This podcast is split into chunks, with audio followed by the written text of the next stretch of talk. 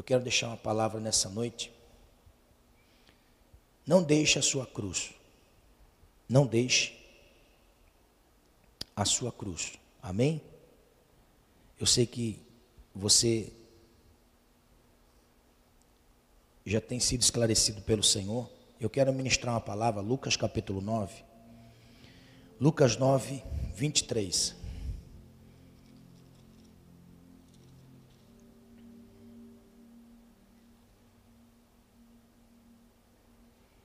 Lucas 9, 23.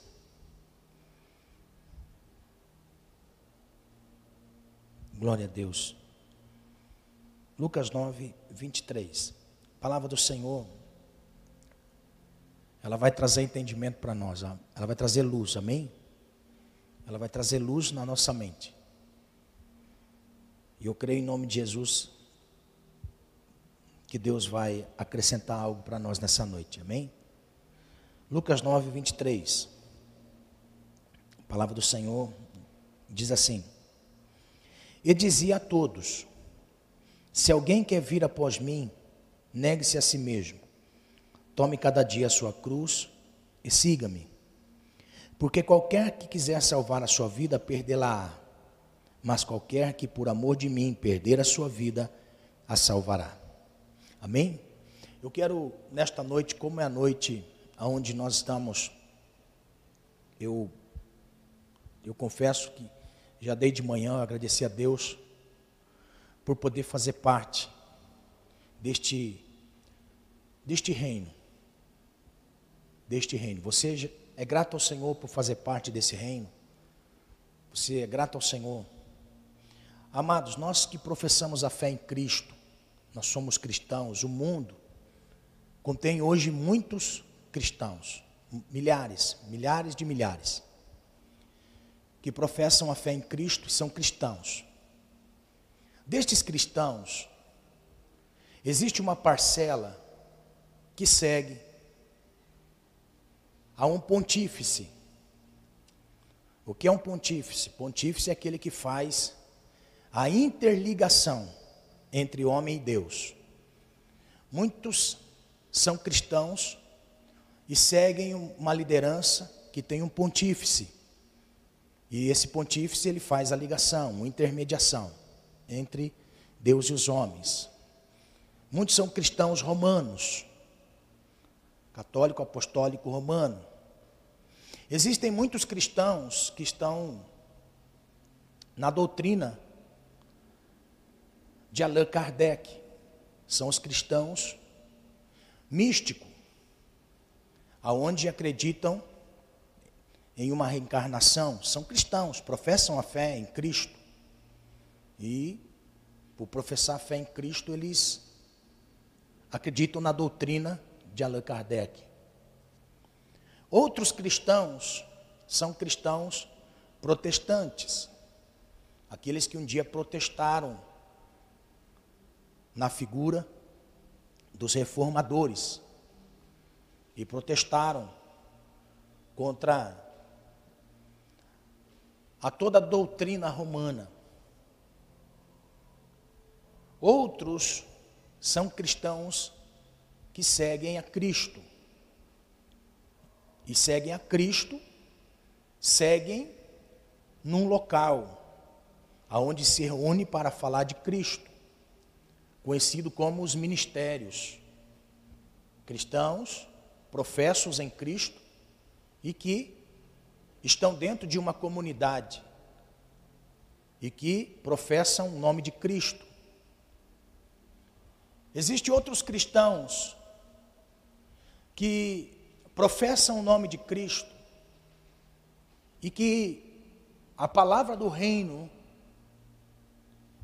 entrou na sua alma, no seu coração e numa terra boa, e nessa terra boa, esta palavra do reino, que é a semente, ela germina, cresce, de tal forma que o reino se move através dos frutos desta crença.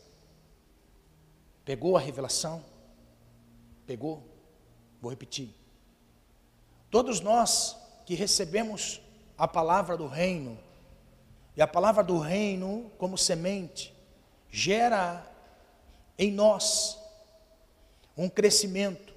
E o reino de Deus se move através dos frutos destes que receberam a semente e caiu na terra boa e frutificam.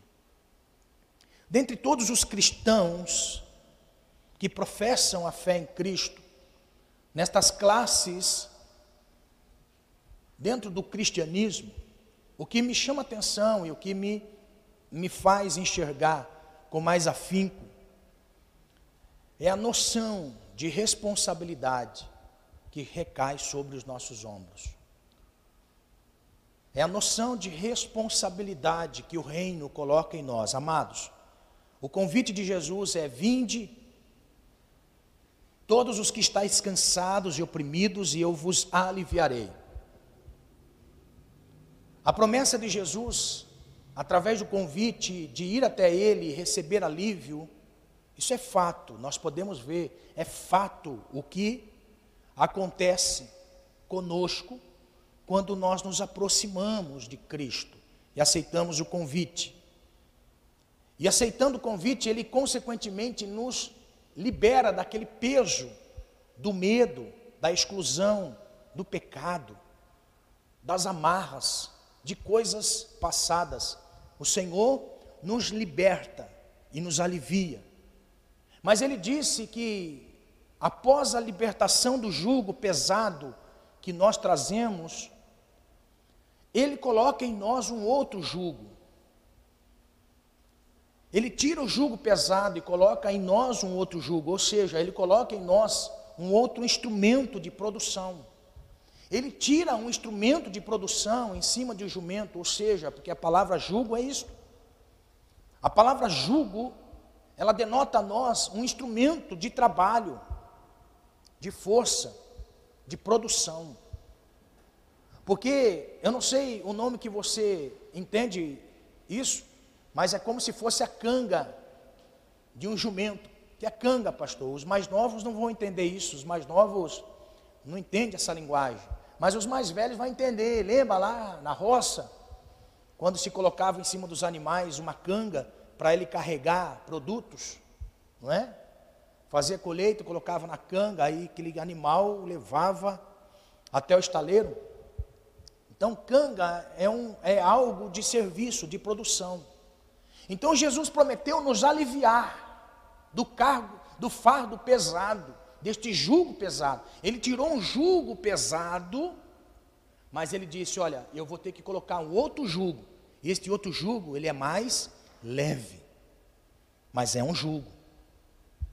Então, dos julgos, o Senhor ele nos faz entender que Ele tira de nós aquilo que nos atrapalhava e coloca em nós algo que vai nos auxiliar no reino e fazer com que o reino avance, fazer com que o reino prossiga, fazer com que o reino ele alcance pessoas.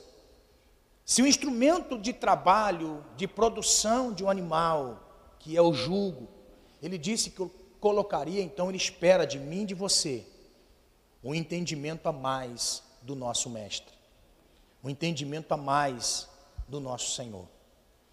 Nosso Senhor não é aquele que nos liberta, que nos libera do jugo do pecado, da religião, do passado pecaminoso. Não é aquele que tira esse jugo pesado e deixa-nos viver à vontade, a maneira como nós queremos. Não. No reino de Deus existem responsabilidades. O reino de Deus é algo tão maravilhoso que mostra para nós responsabilidades. Ele tira de nós um jugo pesado coloca sobre nós responsabilidades. São mais leves, mas não deixam de ser responsabilidades. Então, nessa noite eu achei pertinente, porque nós vemos costumeiramente em redes sociais, nós vemos as pessoas glorificando a Deus pela Páscoa, que é a libertação. Nós vemos pessoas glorificando a Deus pela ressurreição, irmãos. Se Jesus tivesse morrido e não tivesse ressuscitado, em vão teria sido tudo isso que nós estamos fazendo. Muito mais do que a morte é a ressurreição. Amém? Então, dentro deste propósito profético nessa noite, o Senhor, ele lança para nós uma palavra. que está em Lucas 9, 23. E esta palavra de Lucas 9, 23 e 24 está dentro de um contexto aonde Jesus tem ele vem dentro de uma sintonia aonde Jesus passa o, o primeiro momento que é o, é o momento da ascensão. Jesus está em ascensão. E neste momento do ministério de Jesus em ascensão, ele precisa colocar, irmãos, isso aqui que eu acho maravilhoso em Cristo. No momento de ascensão, de crescimento, o Cristo, ele quer colocar dentro de nós convicções corretas. Ele quer colocar dentro de nós convicções exatas do que é o reino. E nada melhor do que as verdades contidas nas palavras de Jesus, porque Jesus é a verdade. E a verdade nos lábios de Jesus se tornam para nós ferramentas de edificação da forma correta. Então Jesus ele vem nesse momento de ascensão e Jesus começa a ouvir coisas a seu respeito. Primeiro, ele ouve que Herodes queria conhecê-lo. Por quê? Porque a notícia é que um jovem galileu estava pregando com tanta ousadia, anunciando uma palavra de um reino, e estava dizendo ser ele o rei de Israel. Então, Herodes ficou preocupado. Herodes também queria saber, porque ele disse: Olha, eu, João Batista, eu já mandei matar, mandei decapitar. João Batista é morto, então não é João Batista, deve ser algum espírito de algum outro homem então ele queria conhecer. Aí quando Jesus sabe da notícia, Jesus ele sai do local que ele estava, ele vai para um outro local. E a Bíblia diz que muitas pessoas estavam indo atrás de Jesus. Jesus estava indo e uma multidão estava acompanhando Jesus. A Bíblia mostra para nós que já reclinava tarde e um de seus discípulos pergunta: Mestre, olha, já é tarde, e estas pessoas estão caminhando conosco já o dia todo e não têm o que comer. Jesus olha para eles e fala assim: é necessário que vocês deem a eles o que comer. O que vocês têm aí? Aí, um outro texto vai dizer para nós que alguém tinha algo de comer, Jesus multiplica. E quando Jesus, e quando passa aquele momento, aquele mover, irmão, porque o, o que é maravilhoso é ver o mover de Deus.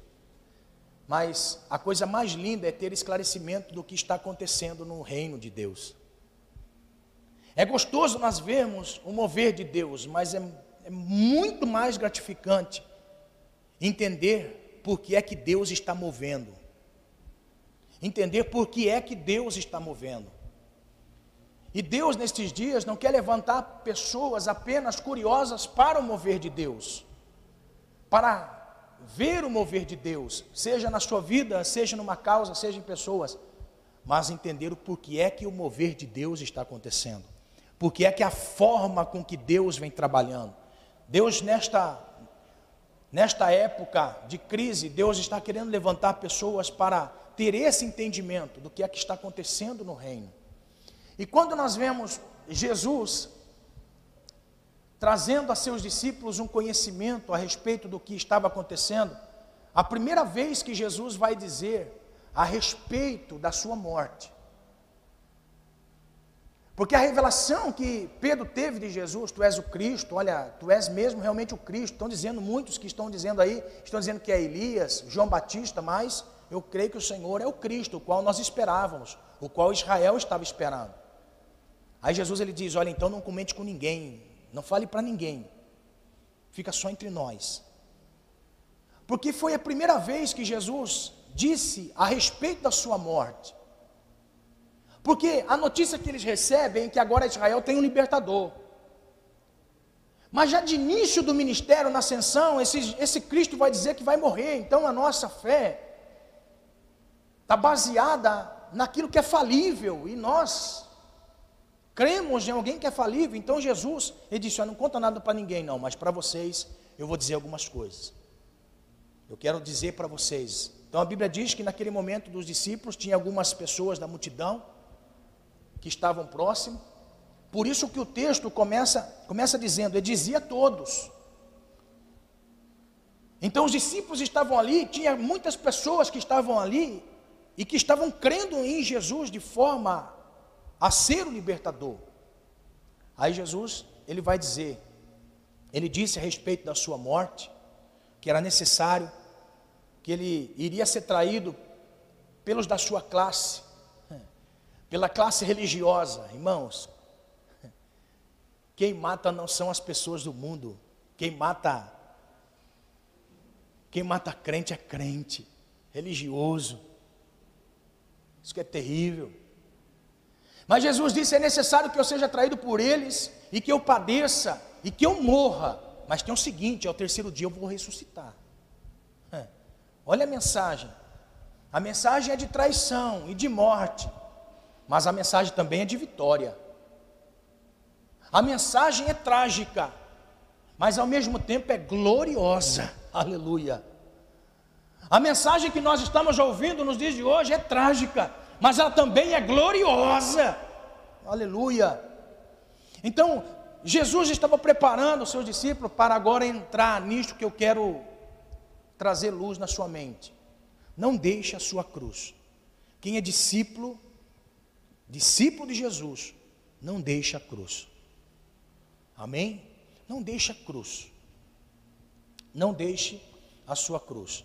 Então, a Bíblia começa mostrando para nós algo muito interessante, porque se isso aqui é importante, os evangelistas deram ênfase. Se isso aqui é importante, os evangelistas eles estavam cientes de que esta mensagem era relevante e necessária no reino. No entanto que o, o evangelista Marcos, no capítulo 8, ele também vai dizer a mesma coisa. Quem quiser vir após mim, negue-se a si mesmo, tome sua cruz a cada dia e siga-me. Porque se você quer ter vida, então morra. E aquele que morre também vai ter vida. Então Jesus foi bem claro nesta palavra que os evangelistas receberam esta palavra e escreveram de forma contundente no evangelho de que Cristo deu ênfase a este momento de seguir. Então, olha só, Jesus já no momento da sua ascensão, ou seja, neste momento onde Jesus está ascendendo no ministério para chegar no ano da popularidade, Jesus já estava dizendo: olha, vocês têm que aprender a subir, permanecer, e quando vocês descerem, vocês culminem no final do propósito, vão até o fim. Aleluia vão até o fim. Então, naquele momento que Jesus estava dizendo, ele estava dizendo: Olha, eu quero que vocês levem a sua cruz a cada dia, cada dia, indo após mim. Então, o Cristo que estava pregando a palavra do reino e anunciando o reino, era o mesmo Cristo que já antevia o final do seu ministério. A intensidade que Jesus começa no reino, a intensidade que Jesus começa no reino, é a intensidade que move ele no, em todo o ministério, chegando até o final, até o propósito final. Então, nós nunca vamos carregar a cruz de Cristo, nós nunca vamos carregar a cruz de Cristo, nós vamos carregar a nossa cruz. Nós vamos carregar a nossa cruz e não a cruz de Cristo. Por quê? Porque o propósito da vinda de Cristo foi a sua cruz. E o propósito da nossa vinda é levar a cruz do evangelho de Cristo. Então, Jesus ele já começa dizendo para nós algo muito importante. Se você quer seguir após mim, negue-se a si mesmo. Negue-se a si mesmo. Negue as suas vontades que te levam obcecado, obcecada a desfrutar do pecado, de forma desenfreada. O convite de Jesus para segui-lo, a primeira coisa é negar-se a si mesmo. Porque não tem como nós seguirmos a Jesus sem ser confrontado por Ele. Não tem como nós seguirmos a Jesus se Ele não nos confrontarmos. Eu gosto sempre desta palavra confronto, porque existe um, um, um confronto muito grande na nossa mente quando nós somos confrontados. A, a nossa mente não consegue assimilar o confronto. Se um pai que ama seu filho o corrige, o filho não entende a correção como o amor do pai, porque é um confronto. É um confronto com as suas ideias, é um confronto com a sua personalidade. É um confronto. E ninguém gosta de ser confrontado. Só que quando Jesus faz o convite para nós recebermos o carimbo de cristão, símbolo de Cristo, ele nos confronta, por isso que a primeira coisa que ele diz para nós é: você vai ser confrontado no reino, então negue-se a si mesmo. Negue-se a si mesmo. Porque em dado momento da sua vida, se você não negar-se a si mesmo, o confronto que virá será de maior intensidade, dia após dia, sejam elas interiores ou exteriores o confronto será maior. E quando esse confronto vem, nós temos que estar preparados, cônscios de uma responsabilidade no reino. Eu entrei sabendo que eu tenho que negar a mim mesmo e amar a Deus. Então, negar-se a si mesmo é amar o Senhor acima de todas as coisas e ser fiel à causa do Evangelho acima de tudo. Amados, nós estamos tendo uma carência muito grande nestes dias de pessoas que realmente amem a Deus.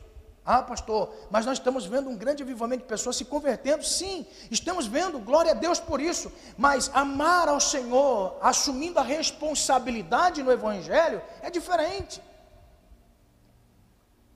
assumindo a responsabilidade no Evangelho é diferente. Então nós nos tornamos pessoas que seguem a determinadas doutrinas dentro do cristianismo.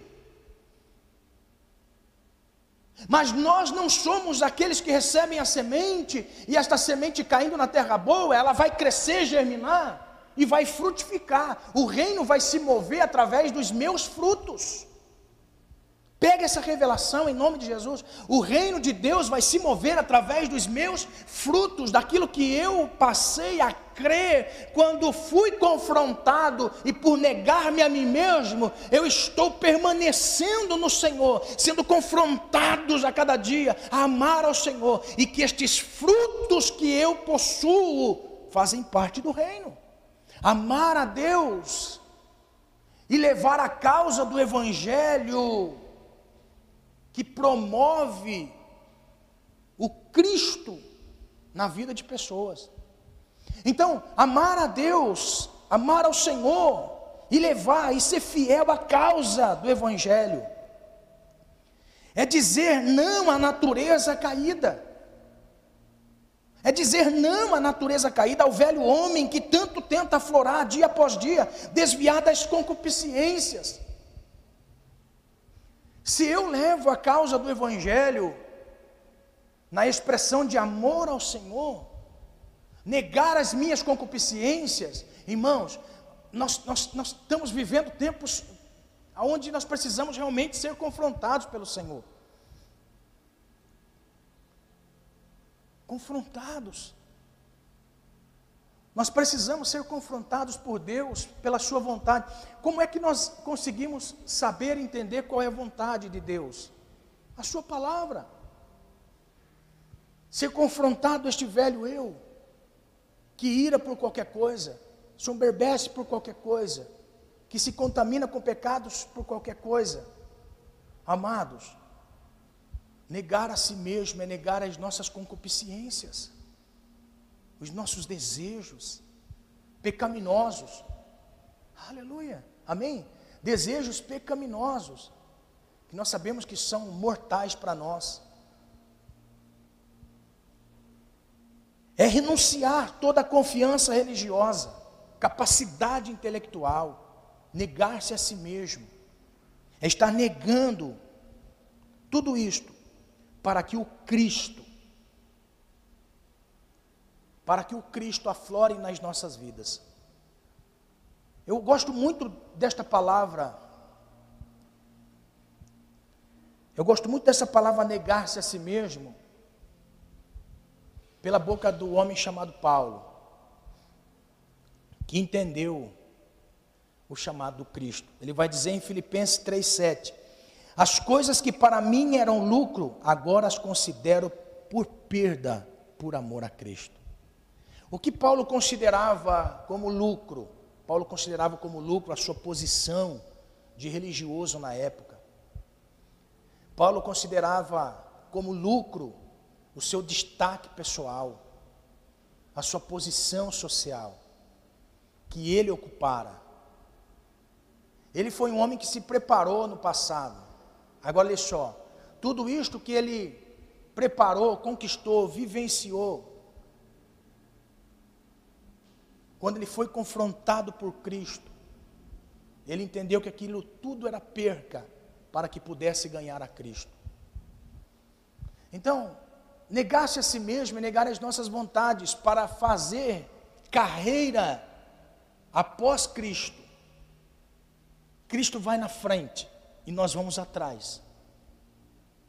Por que, que isso é necessário? Porque o verdadeiro discípulo é o que está ligado às necessidades sociais e proféticas. O verdadeiro discípulo é aquele que está ligado na terra de tal forma que o céu, tocando a sua vida, aqui embaixo, ele consegue enxergar as necessidades do reino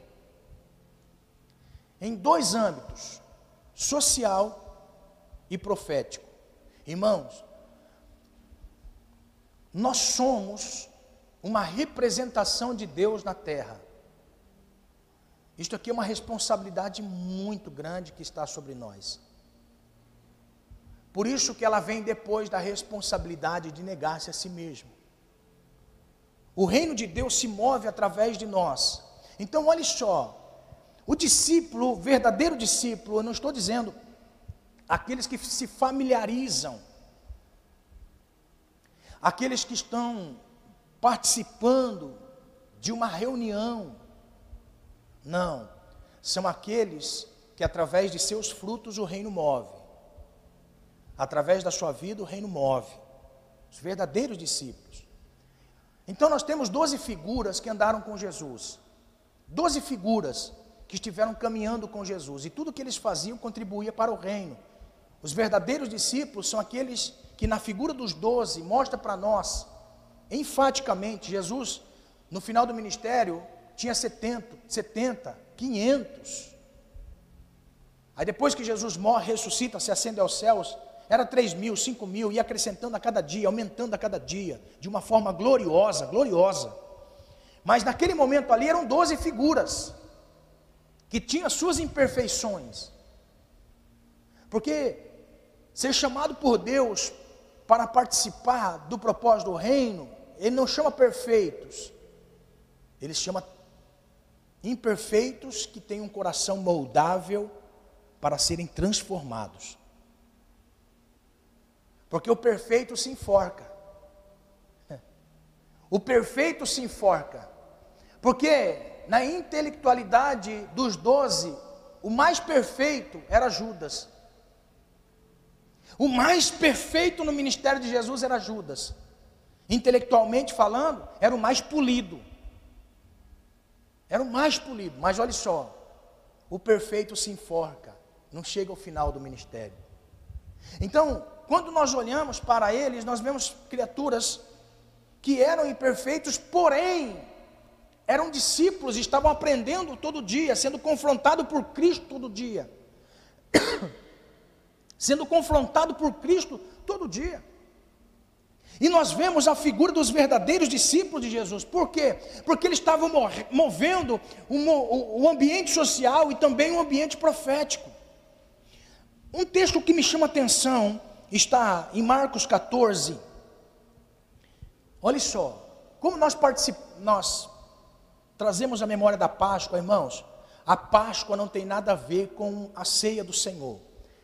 A ceia do Senhor está integrada à Páscoa, porém é um ritual do qual nós praticamos que está dentro da, do ritual da Páscoa, porém para nós é um novo testamento.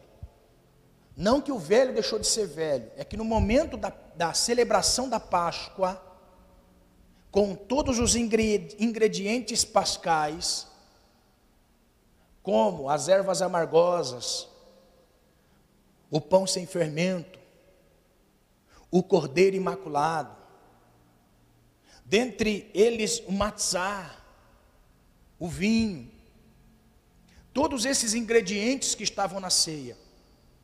Então eles participam da Páscoa, e depois que eles participam da Páscoa, aí Jesus, ele pega o pão simbolizando o corpo e diz: Este é o meu corpo que é partido por vós, fazer isso em memória de mim. Este é o meu sangue que é derramado por vós, fazer isso em memória de mim. Participem, porque este é o sangue do Novo Testamento. Então, olhe só, Neste ambiente de Páscoa, neste ambiente da celebração da Páscoa, teve que haver uma preparação. Este ambiente da Páscoa não estava ali por acaso. Este ambiente da Páscoa não foi alguém que foi contratado para preparar. Este ambiente da Páscoa tinha uma responsabilidade de discípulo de uma responsabilidade de discípulo. Porque o verdadeiro discípulo é aquele que se preocupa com o ambiente que se reúne, do ambiente em que está, no ambiente social. Não tem como eu ser igreja, não entendendo que eu, sendo discípulo, tenho responsabilidades também na minha sociedade cristã. Sim, eu tenho responsabilidades, porque a igreja só se move com frutos de alguém que recebeu a semente e que frutificou esta semente e move o reino através dos seus frutos. Então, a Bíblia mostra para nós, Marcos 14, olha só o que Jesus disse. Marcos 14, 13. Se você tiver a sua Bíblia aí, abra aí, ó. Enviou dois dos seus discípulos e disse-lhe: Ide à cidade e um homem que leva um cântaro de água vos, vos encontrará. Segui-o. E onde quer que entrar, dizer ao senhor da casa: O mestre diz: Onde está o aposento em que hei de comer a Páscoa com os meus discípulos? E ele vos mostrará um grande cenáculo mobilado e preparado. Preparai-a ali. E saindo seus discípulos, foram à cidade e acharam como lhe tinha dito e prepararam a Páscoa. Note, Jesus estava no local e disse assim: Meus discípulos, eu vou escolher dois. Eu quero que vocês vão à cidade. E vocês na cidade, vocês vão encontrar um homem com cântaro na cabeça, cheio d'água. Quando vocês encontrarem este homem com cântaro cheio d'água na cabeça, vocês cheguem a ele e pergunte assim: aonde está o aposento preparado e mobilado para a ceia? Aí Jesus diz: quando vocês encontrarem, Ele vai levar vocês ao lugar, ao ambiente, e naquele ambiente, vocês vão preparar a ceia. Duas coisas, irmãos, muito interessante. Primeiro, Jesus envia alguém que era discípulo dele. Jesus não disse à multidão, amados, Existe uma grande diferença em ser multidão que vê na galeria, que vê ao ar livre, que vê na expectativa. E existem os discípulos que movem o reino na terra. Porque Jesus não disse à multidão isso, Jesus disse aos verdadeiros discípulos. E ele disse isso aos verdadeiros discípulos, dizendo assim: eu, eu entrego a vocês uma responsabilidade de ir para a cidade observar o ambiente. Quando vocês verem um homem com, irmão, um homem com cântaro na cabeça de dia, era impossível. Porque homem não carregava cântaro. Homem não carregava cântaro na cabeça, era imoral. Porque homem não cuidava dos afazeres da casa. Na época bíblica, o movimento feminista não existia. Mulher era só mulher para dar filhos ao homem, nada mais. Muitas vezes, a mulher casava com o homem apenas porque o pai do moço pagou dote para a moça, para o pai da moça. Ou seja, o, o amigo disse: Olha, quando eu tiver meu filho, meu filho vai casar com a sua filha, tá bom? Tá bom. Quanto você vai pagar? Eu vou pagar tanto de dote. E quando isso acontecia, o pai do noivo ia lá e pagava o dote para casar o filho dele com a filha do, do fulano, do cicrano, do bertano. Muitas vezes casava e não tinha nem aquele, aquela proximidade de amor, de afeto. Mulher era apenas para gerar filhos, e filhos homem. Então, naquele momento, Jesus, ele diz: Olha, vocês vão para a cidade e vocês vão ver um homem com cântaro na cabeça. Isso é algo impossível. Mas Jesus disse: Vocês vão ver este homem, e segue ele. Irmãos, os discípulos observando, observaram. Ah lá, tem alguém com cântaro vindo lá. Quem é? Uma mulher. Ah lá, tem outro, tem outro, tem, tem, tem outro vindo com cântaro lá. Quem é? Uma mulher. De repente eles olham, tem vindo um cântaro lá na frente. O que será que é? Deixa vir, eu acho que é mulher. Quando começou a se aproximar, viram um homem barbado, carregando um cântaro na cabeça. Ó. Oh, eles chegaram e disseram assim: onde está o aposento? Preparado para nós participarmos da ceia. Aleluia. Sabe o que a Bíblia diz? Que depois que eles viram o aposento, eles foram preparar os utensílios para a ceia. Amados, isso aqui mostra uma responsabilidade dos discípulos. Muitas pessoas dizem ser discípulos de Jesus, mas nunca tiveram responsabilidades de discípulo de Jesus. E nós precisamos que pessoas entendam que o reino não se move por fantasmas, espíritos, o reino se move por pessoas. O reino se move por pessoas que entenderam qual é o propósito da sua chamada. Que entendeu qual é o propósito, porque o verdadeiro discípulo se preocupa no ambiente social. Ah, sou igreja, vou para a igreja. Irmãos, é muito vazio vir para a igreja, ser igreja é muito vazio. Quando eu não sei o real significado. Porque o verdadeiro discípulo está preocupado, está ligado às necessidades sociais da comunidade. Em todas as áreas. Sejam elas financeiras, sejam elas sociais, sejam elas proféticas, no ambiente, eles estão tendo esta responsabilidade. Não tem como eu ser discípulo de Jesus e ficar olhando o vento passar, e ficar olhando o movimento, e dizer, ai que maravilhoso. Não, discípulo tem fruto para entregar no reino e para mover o reino. Deus te dotou de capacidade intelectual, Deus te dotou de capacidade espiritual. Deus te dotou de capacidades. Se você, a partir do momento que recebeu esta semente, e você entende que esta semente é o reino dentro de você, e que o reino precisa crescer e frutificar para mover o reino, você precisa entender o valor do discipulado. Discipulado. Discípulo para gerar discípulo. Irmão, deixa eu fazer uma pergunta.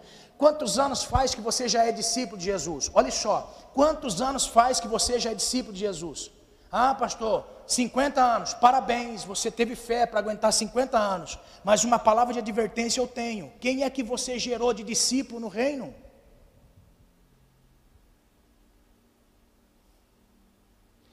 Quem você gerou de discípulo no reino, irmãos? Aqui nós podemos ter em mente: três anos e meio andaram com Jesus, fazendo o discipulado integral com Jesus. Depois de três anos e meio, eles já saíram fazendo discípulos. Se você tem dez anos, fazem sete anos que você está atrasado para fazer discípulo. Se que com três anos e meio, irmãos, eles já fizeram discípulos, estavam indo fazer discípulo. Nós, com 10 anos, estamos sete anos atrasados de fazer discípulos. Nós temos que ter responsabilidades. Este ambiente que nós nos reunimos, sabe, porque às vezes eu entendo que Deus permite nós ficarmos sem estar neste ambiente, para ver se este ambiente faz falta para nós. Sabe, porque às vezes eu imagino que Deus permite nós não virmos para a igreja, irmão, porque isso aqui é terrível demais. Nunca houve na história de todos esses tempos um momento como esse. Mas olhe só, Muitas vezes Deus permite coisas na nossa vida para não estarmos num ambiente como esse. Tantas coisas, enfermidade, tantas coisas. De ficar um tempo sem participar, para ver se esse ambiente social e profético toca as nossas vidas, faz falta na nossa vida. Não é comum uma pessoa ficar tanto tempo sem estar em comunidade e não sentir falta não sentir falta do ambiente, do trabalho, da execução da tarefa, de formar discípulos, de estar trabalhando no reino. Não é comum. Não é comum nós ficarmos ceias e ceias sem participar e acharmos comum. Não é comum. Não é comum nós deixarmos de fazer algo do reino que nós já estamos chamados para fazer e frutificar neste ambiente.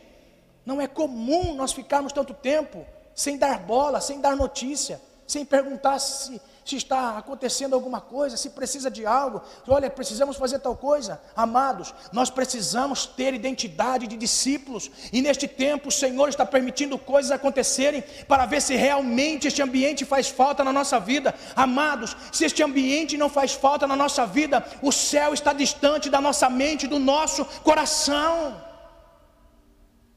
Nós precisamos ser tocados de tal forma. Aleluia.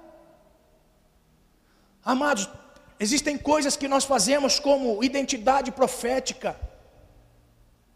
Nós estamos completando a mensagem do reino, ou seja, não que a mensagem do reino não esteja plena, não me interprete mal, a mensagem do reino está plena, a salvação está plena, é Cristo alicerce, e tudo aquilo que nós fazemos edificado em cima deste alicerce, nós vamos construindo o um edifício para a glória de Deus. Agora ele só, Paulo não está mais aqui, Pedro não está mais aqui, André, Felipe, Bartolomeu, Natanael, não estão aqui.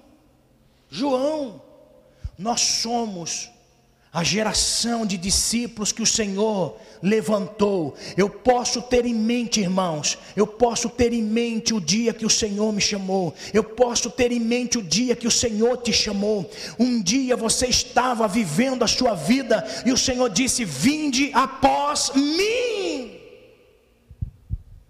Com certeza. Com certeza Jesus disse: "Olha, venha, eu vou fazer você um discípulo". Aleluia. Aleluia. Glória a Deus. Amados, o que nós precisamos é entender o poder de sermos feitos discípulos do Senhor.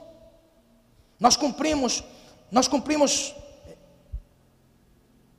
papel primordial e nós precisamos ter em mente Existem necessidades sociais da igreja, necessidades sociais da comunidade, necessidades onde nós cumprimos necessidades proféticas. Amados, Jesus vai dizer aos discípulos assim, em Mateus 21. Olha, vocês vão a uma aldeia, vocês vão encontrar uma jumenta, que vai ter um jumentinho novo, vai estar amarrado. Quando o Senhor, quando vocês chegarem a este ambiente, vocês vão dizer assim: o Senhor precisa dele Irmãos, os discípulos saíram, ó, os discípulos saíram. Quando os discípulos chegaram no ambiente, viram lá uma jumenta e um jumentinho amarrado. Naquele dia o jumentinho não, não entrou, irmão. O jumentinho ficou fora, empacado, fora.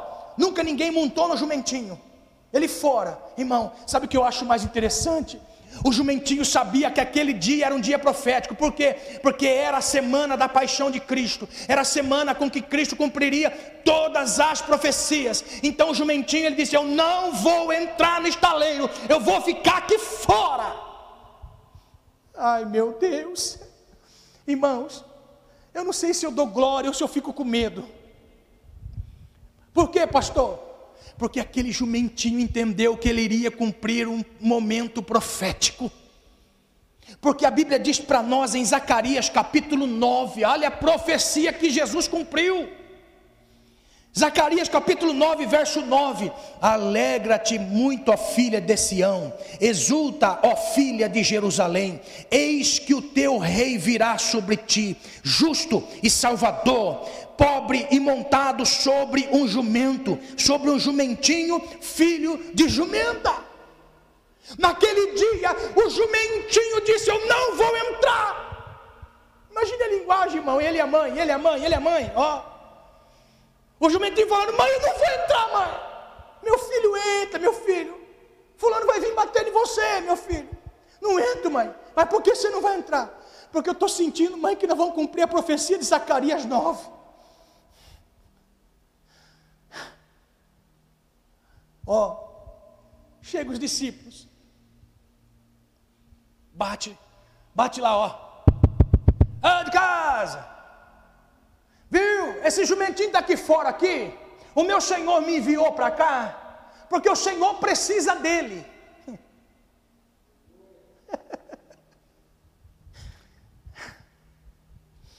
O Senhor precisa dele. E depois que ele usar o jumentinho, nós vamos trazer de volta para o Senhor, tá bom? Irmão, os discípulos pegam o jumentinho para o cabresto. Oa, oa, oa, oa, oa. Ó. E leva até Jesus. Sabe que eu fico às vezes assim, irmão, olhando? Eu falo assim, meu Deus, o jumentinho entendeu um tempo profético e nós, discípulos do Senhor, não entendemos o momento profético que estamos vivendo.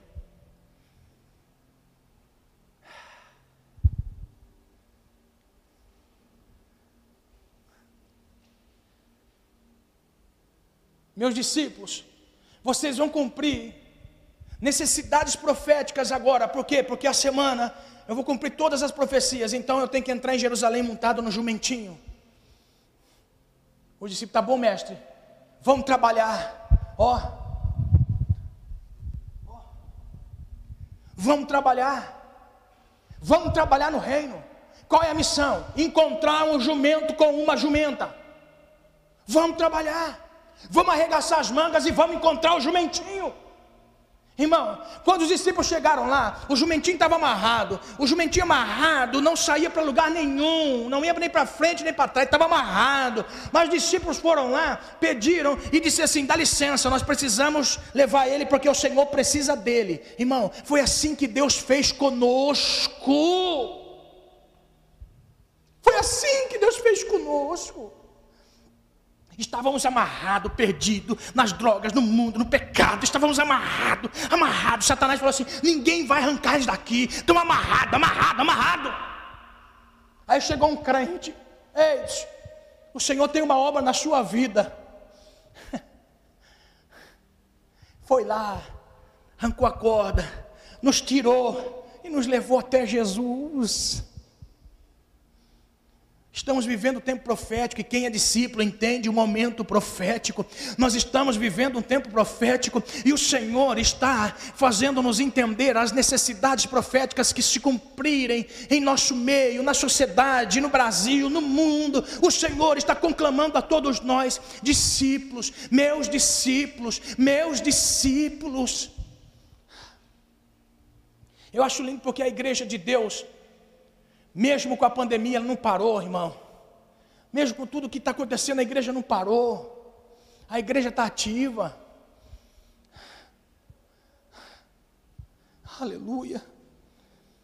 Aleluia.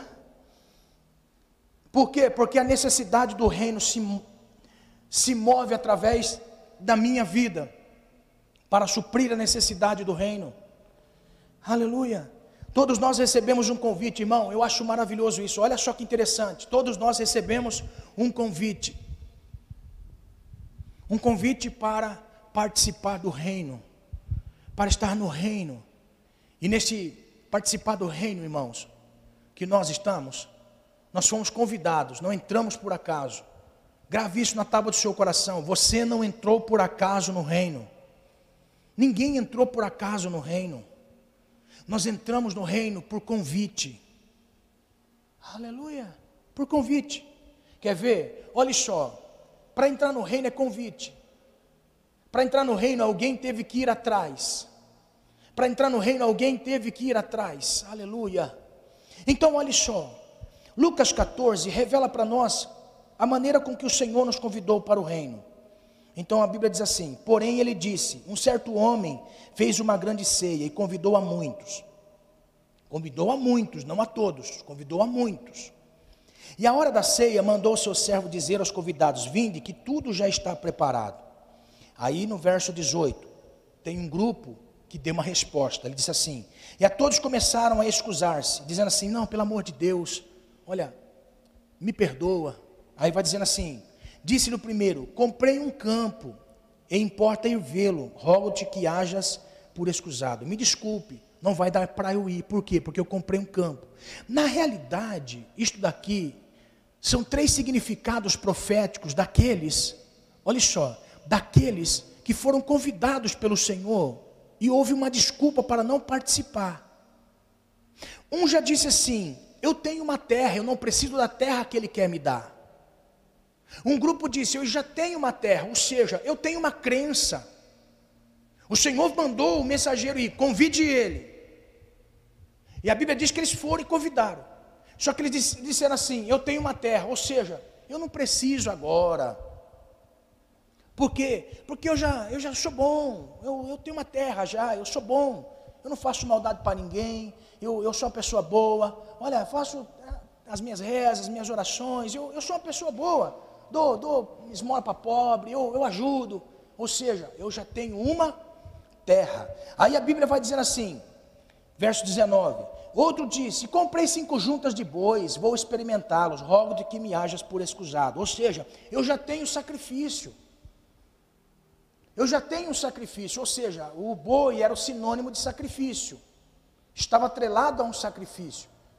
Então, disse assim: eu já tenho um sacrifício, eu já sacrifico já, eu já, eu já faço muitos sacrifícios já para Deus e eu não preciso. Tenha-me por desculpas que eu não vou poder ir. Aí depois a Bíblia diz no verso 20: outro disse: Casei, portanto não posso ir. Ou seja, eu já tenho uma aliança, já fiz uma aliança com Deus, já fiz uma aliança com isso, com aquilo, já tenho uma aliança, não preciso estar indo no reino. Amados, isso acontece nos dias de hoje. Pessoas não aceitam convites para estar participando do reino. Sabe o que é mais lindo? É que quando o mensageiro volta para o Senhor, que fez a festa, ele diz assim: Meu Senhor, ninguém quis vir na sua festa. Aí o Senhor disse assim: Não tem problema, eu quero que vocês façam o seguinte: que vocês saiam pelas ruas. Está aqui o texto, verso 20, 21. Ele disse: Aí o Senhor o pai de família ficou indignado e disse ao seu servo: Sai depressa pelas ruas, pelos bairros da cidade, e traz aqui os pobres, aleijados, mancos e cegos. E disse o servo: Senhor, feito está como mandaste, e ainda há lugar. Meu Deus do céu!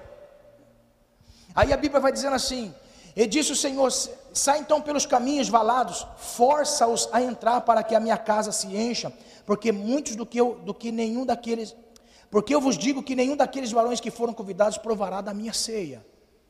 Amados, quem nós somos no reino? Nós éramos tudo aleijado, defeituoso, nós éramos mancos, coxos. Irmão, olha só, está tudo participando da ceia do Senhor, tudo participando do reino do Senhor. Nós não éramos merecedores, mas o Senhor nos colocou para dentro do reino.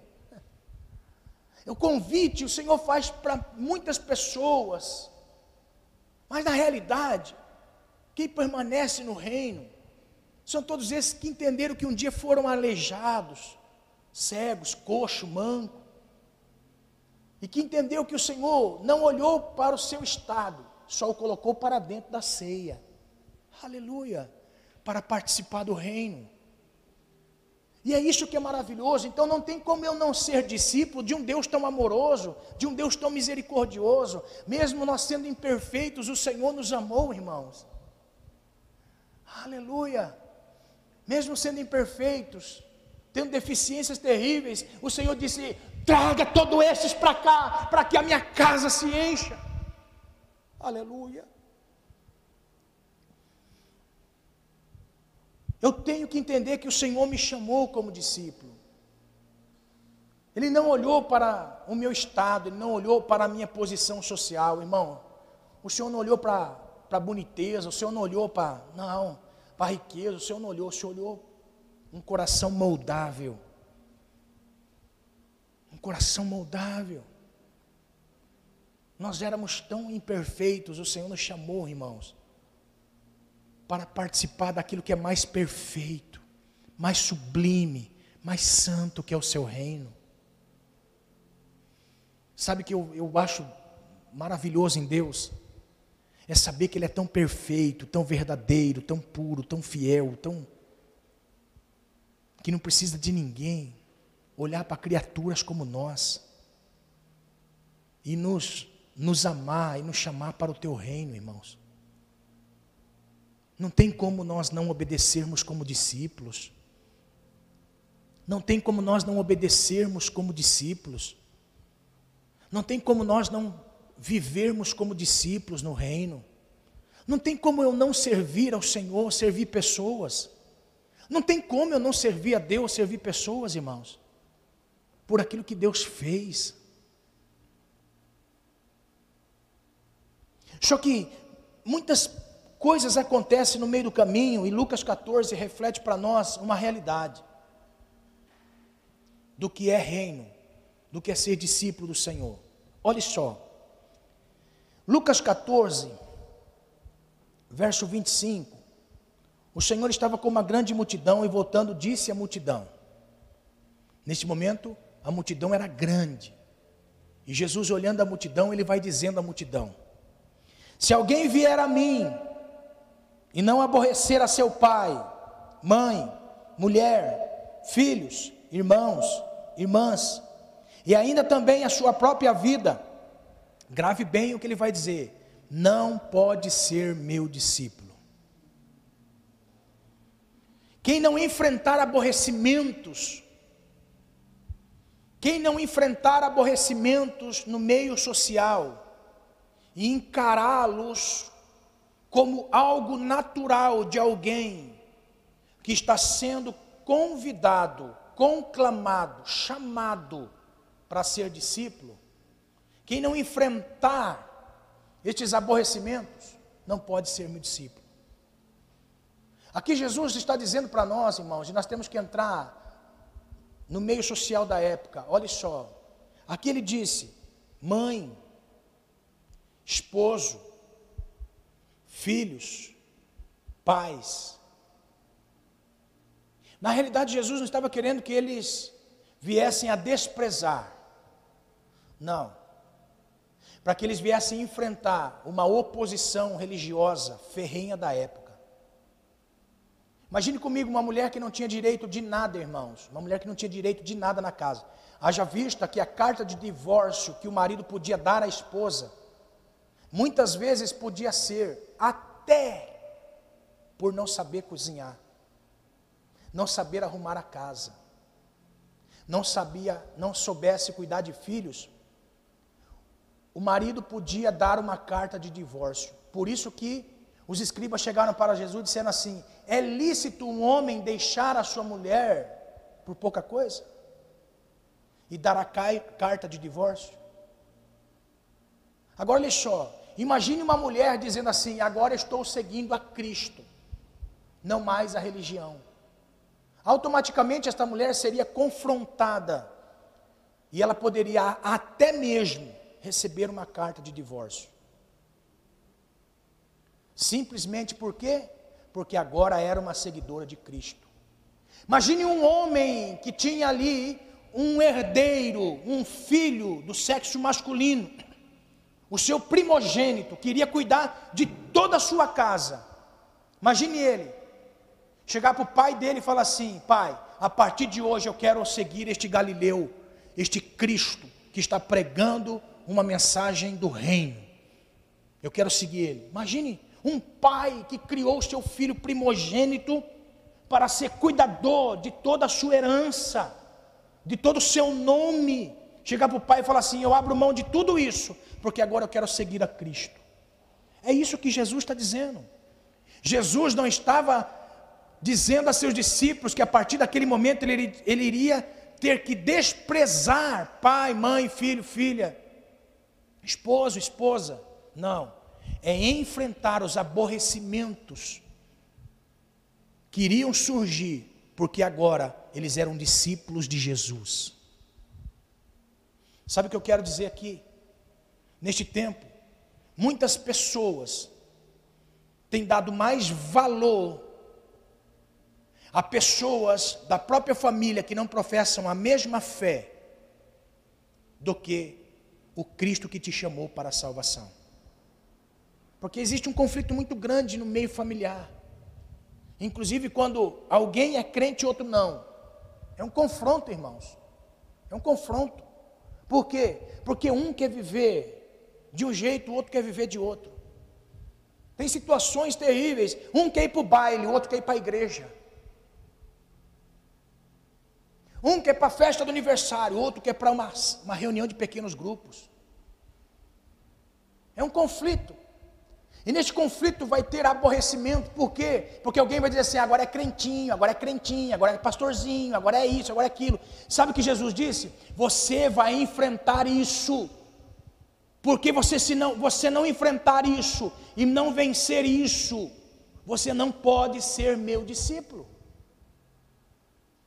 Olha só. Então, o que na realidade Jesus estava dizendo é que existem aborrecimentos no meio familiar e social em que nós precisamos saber contornar, por quê? Porque a obra de salvação vai entrar a casa, vai fazer uma obra por completo. Irmãos, eu, eu não sei você, mas eu tenho observado muito isso.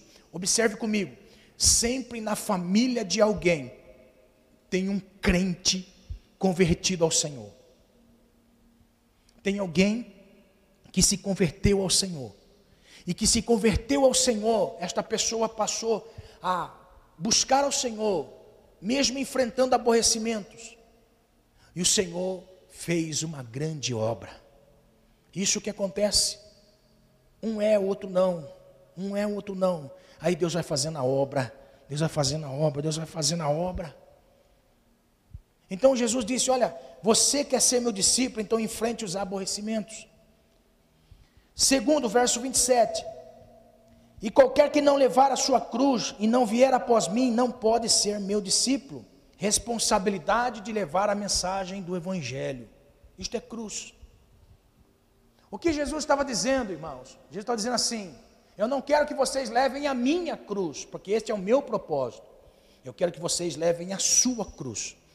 Ou seja, uma responsabilidade do cristão é levar a mensagem do Cristo levar a mensagem do Cristo dia após dia. Se você não leva a mensagem do Cristo, se você não porta a mensagem do Cristo, você não pode ser discípulo de Jesus.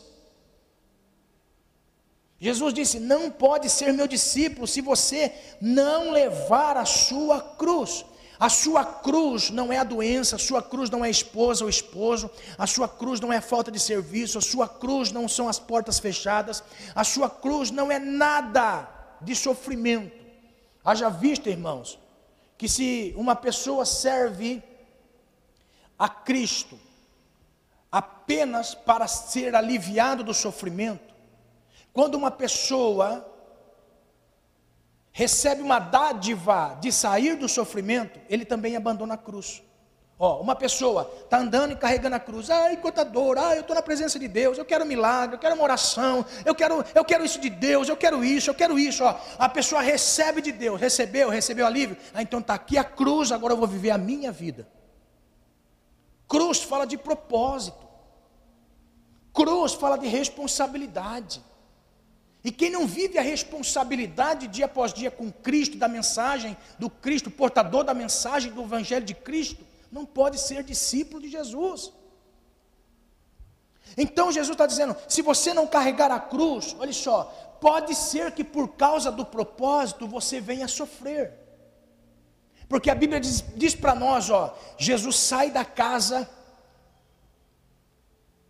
de Pilatos. Ó, Jesus sai da casa de Pilatos em direção ao Gólgota. Jesus foi açoitado. E a Bíblia diz que lhe deram a cruz para carregar. E quando Jesus estava indo com o patíbulo da cruz, toda dor, aquilo ali era um sofrimento. Por quê? Porque carregar a cruz muitas vezes pode ser sofrimento, pode ser motivo de chacota, de perseguição, pode ser motivo de calúnia, pode ser motivo, você carregando a cruz, pode ser motivo que você esteja passando pelo sofrimento. Jesus estava passando pelo sofrimento. Quando Jesus não aguentou mais a cruz, olha só como é lindo isso. Naquele momento que Jesus não aguentava mais a cruz, Deus sabia que ele não aguentava mais a cruz. Aí usou um sirineu para ajudar Jesus a carregar a cruz. Aleluia. Por quê? Porque o propósito tem que ser cumprido até o final. Cada passo de Jesus representa um dia na nossa vida e nós vamos carregando a cruz. Pode ser que no momento nós recebamos afronta. E Jesus disse: permaneça firme no propósito, dia após dia, porque senão você não pode ser meu discípulo. Tem muita gente que não quer ser discípulo de Jesus porque não quer encarar esta realidade. Porque falta pastores para mostrar a realidade que ser cristão muitas vezes é passar pela responsabilidade de levar o nome de Cristo, doa quem doer. Você vai ser perseguido, maltratado por causa do nome de Cristo, mas seja bem-aventurado. Aleluia. Uma outra coisa, no verso 29,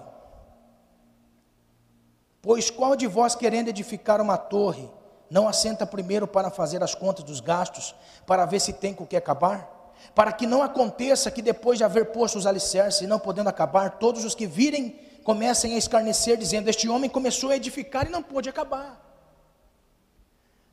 Uma responsabilidade com os escândalos. Jesus está dizendo assim: você está iniciando para ser discípulo. Agora, você tem que fazer as contas se a metragem da sua casa que você está querendo construir, você consegue terminar. Por quê? Porque se você não conseguir terminar, vão passar pessoas dizendo assim: ah lá, tá vendo? Começou, mas não terminou. Então Jesus está dizendo assim: tenha cuidado com os escândalos, seja responsável, calcule bem a caminhada com Cristo, não pare no meio do caminho. Não pare no meio do caminho, porque isso é uma responsabilidade de discípulo do Senhor, responsabilidade de discípulo. Não esteja cambaleante. Um dia eu tomo cerveja, no outro dia eu tomo santa ceia. Um dia eu estou no tchuk-tchuk, no outro dia eu estou cantando, eu te amarei, Senhor. Você está entendendo? Um dia você está na roda do pagode, outro dia você está na roda de Deus. Ei, entenda, ser cristão é levar uma responsabilidade de nome.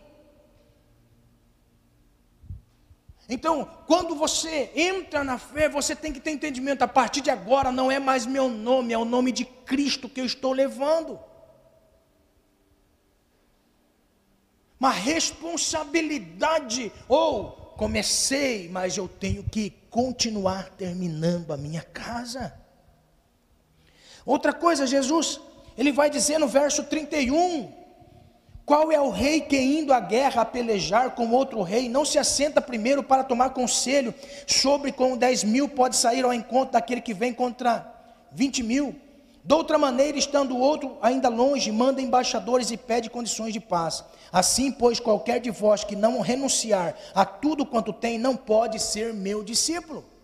Uma outra coisa que Jesus diz: entendimento de que estamos numa guerra discípulo do Senhor, você tem que entender que está numa guerra.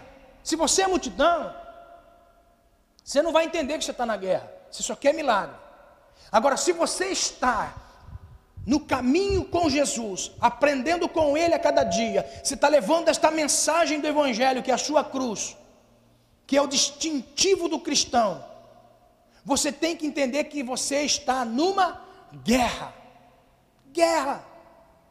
Porque Jesus disse: Olha, quem é que alguém vai pele... quem é que é o rei que vai pelejar contra o rei? e primeiro não sabe com quantos soldados vai para a guerra. Olha só, Jesus estava dizendo assim: se um rei ele faz a conta de quantos soldados ele vai ter para a guerra, dependendo do tamanho da guerra, ele vai ter ciência na guerra de que foi bem preparado. Assim somos nós. Como é que eu posso ser discípulo de Jesus sem entender que nós estamos em guerra? Preste bem atenção, irmãos, em nome de Jesus, entenda. Até que ponto você está disposto a continuar na fé, mesmo que alguém diga mal do seu pastor? Critique a mensagem que o seu pastor prega, critique a conduta do seu pastor ministrando. Até que ponto você está disposto a seguir o seu pastor? Estamos em guerra. Estamos em guerra. Quantas pessoas que não entendem isso? Eu não estou lutando contra homens, estou lutando contra Satanás e demônios. Preste bem atenção, Satanás, os demônios, não vai dizer nada de bom de nenhuma pessoa, seja sábio. Seja sábia. Estamos em guerra. Estamos em guerra. Quantas pessoas que param na caminhada porque alguém falou mal, que alguém criticou, que alguém falou, meu irmão, minha irmã, nós estamos em guerra. Ser discípulo de Jesus é saber ter consciência de que estamos em guerra. Peleja lutando contra Satanás e os demônios para nos tirar do foco, do propósito. Seja inteligente. Ou você não imagina que ninguém fala mal de você? Ah, e falou mal de fulano, falou mal do pastor, falou mal desse, falou mal daquele. Ei, psh, você acha que ninguém fala mal de você? Ah, entenda, você está na guerra. Entenda, você está na guerra. Jesus não tinha uma mancha no seu caráter, na sua índole, na sua pregação, na sua conduta ilibada. Jesus não tinha mancha nenhuma, mas na boca dos fariseus era: ele é pecador, come com adulto, só anda com quem não presta. Hã? Imagine, ó, os discípulos de Jesus. Ai, meu Deus do céu, olha só. Ai, ai Jesus está andando só com quem não presta. Eu não vou mais seguir Jesus. Eu não vou mais andar atrás de Jesus. Porque está falando de Jesus. Eu não vou mais. Meu irmão, em nome de Jesus, entenda, nós estamos em guerra. Estamos em guerra. Estamos lutando contra as hostes espirituais da maldade. Em nome de Jesus, entenda: o que você carrega, carrega para a eternidade. Se o diabo conseguir desviar o seu foco cinco graus do objetivo reto, lá na. Irmão, você já percebeu? Olha só: se eu desviar cinco graus da origem, quase que é imperceptível. Mas se eu deslocar esses cinco graus a 100 quilômetros, eu saio do propósito, eu saio da rota, eu nem olho mais a meta. Você já percebeu isso? Se você deslocar 5 graus da origem, você nem percebe. Você passa 5 graus torto, você consegue mirar ainda na origem. Agora, se você perder 5 graus a 100 quilômetros, lá na frente você não enxerga o ponto de origem. Sabe o que o diabo quer fazer? Em nome de Jesus, entenda. Sabe o que ele quer fazer? Ele quer fazer você desviar 5 graus da origem. Para na sua caminhada, olha só, ele nunca vai te vencer hoje, amanhã, depois. Ele vai conseguir te vencer depois de semanas, depois de meses, depois de anos. Seja sábio. Uma pessoa escandaliza hoje, ah, virou 5 graus. Aí a pessoa vai, ó, e vai. Com a cruz, ó, a cruz, a cruz, a cruz. E vai caminhando com a cruz. E vai, 5 graus, e vai indo, e vai indo, e vai indo, e vai indo. Saiu na escuridão das trevas. Seja sábio. Tem pessoas que caminham com Jesus maravilhosamente bem, mas não conseguem entender que está em guerra montão de carne andando, olha, montão de carne andando, olha a carne andando, olha a carne louvando, olha a carne, aconteceu, ó, de repente estava na escuridão, já nem viu mais nada. Seja sábio, nós estamos em guerra. O nosso oponente nos conhece há milhares de anos. Há milhares de anos. Ou você não sabe? Irmãos, toda vez que eu leio a Bíblia, todas as vezes que eu medito na Bíblia, eu vejo a criatura humana, eu me vejo lá, ó, atrás. Amados, em nome de Jesus, entenda, nós estamos em guerra. É por isso que o Senhor, é por isso que o Senhor, sabendo que a guerra era injusta, porque o nosso inimigo é espiritual, ele age espiritualmente sem perceber fisicamente. O nosso inimigo não age fisicamente apenas por agir, não, por impulso, não. Ele age com estratégias. Estratégias. E nós temos que estar ligados na estratégia que o mal utiliza para nos tirar do propósito. Esteja atento. Qualquer coisa que te faça sair com uma sensibilidade da rota, em nome de Jesus. Se você está caminhando, andando e pensando em Cristo, e de repente aconteceu algo para mudar o seu foco, presta atenção: o diabo está tentando tirar você do foco. Caminha olhando para o Senhor, não se distraindo com nada. Em nome do Senhor Jesus. Nós estamos em guerra. E Jesus disse: se você vai para a guerra e não sabe como pelejar, não pode ser meu discípulo. Não pode ser meu discípulo. Você tem que entender que nós precisamos enfrentar os aborrecimentos nós temos que ter responsabilidades com a mensagem do Evangelho carregando a cruz. Nós temos responsabilidades com os escândalos que nós vamos cometer. Nós temos responsabilidades em entender que estamos em guerra. Amados, em nome do Senhor Jesus, entenda. Precisamos caminhar como discípulos do Senhor. Por três vezes neste mesmo capítulo, verso 26, 27 e 33, Jesus ele vai dizer que eles não podiam ser discípulos se não enfrentassem os aborrecimentos, responsabilidades com o evangelho e entender que estava em guerra. Se não compreender isso, não pode ser discípulo do Senhor. Não pode ser discípulo do Senhor. E eu quero nessa noite terminar não deixe a sua cruz. Não deixe a sua cruz.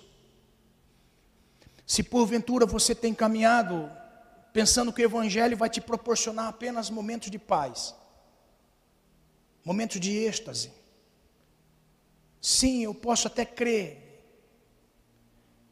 que a nossa vida não será para sempre um martírio. Tem prazer, como nós no começo do culto sentimos muito forte a presença de Deus. E tenho sentido muito forte a presença de Deus nos instruindo que para carregar a cruz nós temos que enfrentar as coisas. Para ser discípulo de Jesus temos que enfrentar muitas coisas. E se você que está aqui me ouvindo nessa noite, os teus frutos, os teus frutos vai mover o reino. Os teus frutos vai mover o reino. A semente plantada em você vai mover o reino. Agora uma pergunta: se não tivesse mais ninguém nessa vida e só existisse você, você, se ninguém mais estivesse vivendo nesta vida como cristão, apenas você, e toda a responsabilidade do reino de Deus em tocar pessoas, dependesse de você, o reino retrocederia ou avançaria? Uma pergunta nessa noite. Deus quer cravar no seu coração. O reino de Deus avançaria ou retrocederia sob a sua responsabilidade?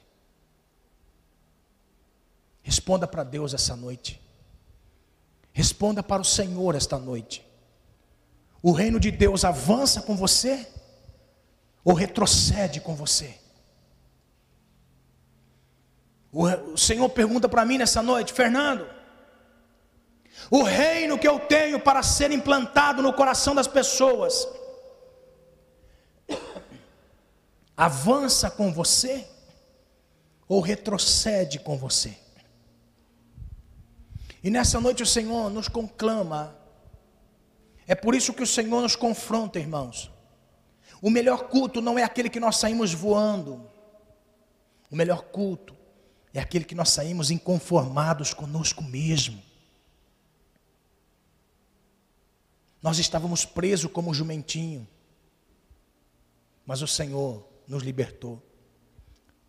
Nós éramos coxo, paralítico, cego. Nós éramos doentes. Nós éramos miseráveis. E o Senhor nos convidou para fazer parte da grande ceia do Senhor. O Senhor olhou para nós, mesmo sendo blasfemadores, murmuradores, pecadores. O Senhor não olhou para quem nós éramos, mas olhou para aquilo que nós poderíamos ser. O Senhor não viu você afrontando, maldizendo. Ele viu você como discípulo. Em nome de Jesus, entenda. O reino de Deus na terra é sustentado pelos frutos que você produz, por aquilo que você anseia e busca no Senhor para tocar a terra. A intensidade da sua busca das coisas do céu para tocar a terra, vai ser a intensidade que Deus vai elevar a sua vida. Pega a revelação. Existem pessoas que vivem de miséria em miséria, porque a sua miséria alimenta o seu ventre, alimenta o seu egoísmo, o seu egocentrismo. O dia que você for liberto do seu egocentrismo, a sua miséria será transformada em prosperidade. As suas doenças dói apenas a alma corrupta e caída em seus pecados. O dia que você renunciar os seus pecados, as suas doenças serão saradas. Saradas. O dia que você recusar a maledicência que corrói o seu interior de amargura, o dia que você renunciar isso, o seu ventre será próspero, frutífero. O dia que você renunciar os prazeres da carne para satisfazer os seus desejos, Deus vai te levantar como mulher de Deus, como homem de Deus. O dia que você se converter a Deus, Deus vai mover os céus ao seu favor. Narakandarás ter que nagaço. Farkenayasubriandarás. Eu vejo uma nuvem espessa em teus olhos, que cobrem o entendimento da revelação de Deus e daquilo que Deus é, porque você não renuncia a você mesmo. Porque o dia que você renunciar a você mesmo, a glória de Deus vai iluminar o seu entendimento. Narai kendaragá suriandarácia. Deus quer te levar a experiências mais profundas. Mas Ele não pode fazer isso amarrando você no barco e te lançando no alto mar. O que Ele pode fazer é dizer: vá você em alto mar, vá você em alto mar, e pesque aquilo que eu te disser. O Senhor não quer amarrar você. O Senhor quer convencer você. Convencer você. O Senhor nessa noite ele quer convencer que você é discípulo do Senhor. E ele te chama para fazer aquilo que você nunca imaginou que você era capaz de fazer. Eu quero terminar essa palavra tremendo como eu estou, mas convicto no meu espírito que o remédio amargo é aquele que cura. Minha mãe dizia quando nós estávamos doentes, ela está assistindo aqui, irmã Lúcia, Deus abençoe. Ela dizia assim: toma esse remédio, é amargo, mas é o que cura. E eu quero dizer para você, em nome do Senhor Jesus, se você foi chamado para ser discípulo do Senhor, você tem que caminhar para a glória de Deus. Não precisa fazer muitas coisas, é apenas somar naquilo que muitos já estão fazendo. Você não precisa fazer grandes coisas, é apenas somar, juntamente com estes que já estão, e juntos vamos ver a glória do Senhor. Você acredita nisso? Como forte está sendo a convicção da palavra será a manifestação de Deus nas nossas vidas. Eu quero orar por você. Eu creio em nome de Jesus, pessoas serão tocadas, libertas. Pessoas terão entendimento a partir dessa noite. Pessoas foram esclarecidas a partir desta noite daquilo que Deus quer realizar na sua vida como discípulo.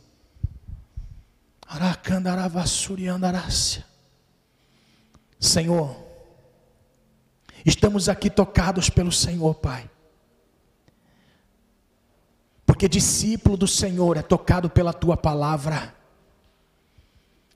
O mover de milagres, curas, é para aqueles que ainda não creem no Senhor, mas para os discípulos é a tua palavra. E a tua palavra nessa noite veio rema, Senhor. Esta palavra veio rema. Por isso, Senhor, em nome de Jesus eu lhe peço que o Senhor possa fazer aquilo que lhe apraz em nome do Senhor Jesus. Eu quero, você que quer ofertar nessa noite,